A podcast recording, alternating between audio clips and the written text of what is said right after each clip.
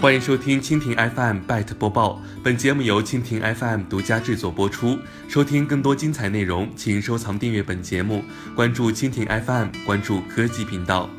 一月十四号消息，守护者计划是腾讯在二零一六年成立的企业社会责任平台，依托大数据和技术优势。守护者计划联合公安机关、运营商、企业等社会各界，打击网络黑产等。二零一七年以来，守护者计划持续加强对网络黑产全链条的关注和研究力度，将互联网生态治理重心从反电信网络诈骗向打击网络黑产威胁源转移。通过不断提升技术防护水平，预防网络黑产犯罪，协助各地公安机关侦破多起相关案件，为维护网络安全做出了实际贡献。二零一八年一月十四号，主题为“开放共享，携手共治”的二零一八年守护者计划大会在北京举行。本次大会披露了网络黑产犯罪的新特点、新动向，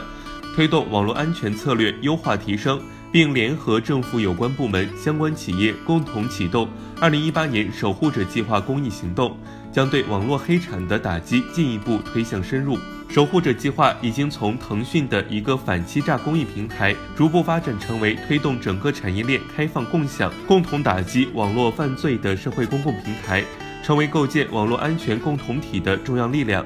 腾讯公司董事会主席兼首席执行官马化腾近日在二零一八年守护者计划大会上演讲时指出，今天的守护者计划已经不再属于腾讯，而是属于每一位钢铁卫士。针对新型网络犯罪日益产业化、智能化、国际化等新特点，马化腾以三星描述守护者计划的升级迭代，采用新科技对抗新犯罪，深入网络黑产源头打击治理。占据网络安全制高点，扩充新联盟解决新问题，政企学研等联盟作战，形成合力，共建新生态，防范新风险。希望更多机构和个人参与到社会生态治理当中，疏堵结合，标本兼治。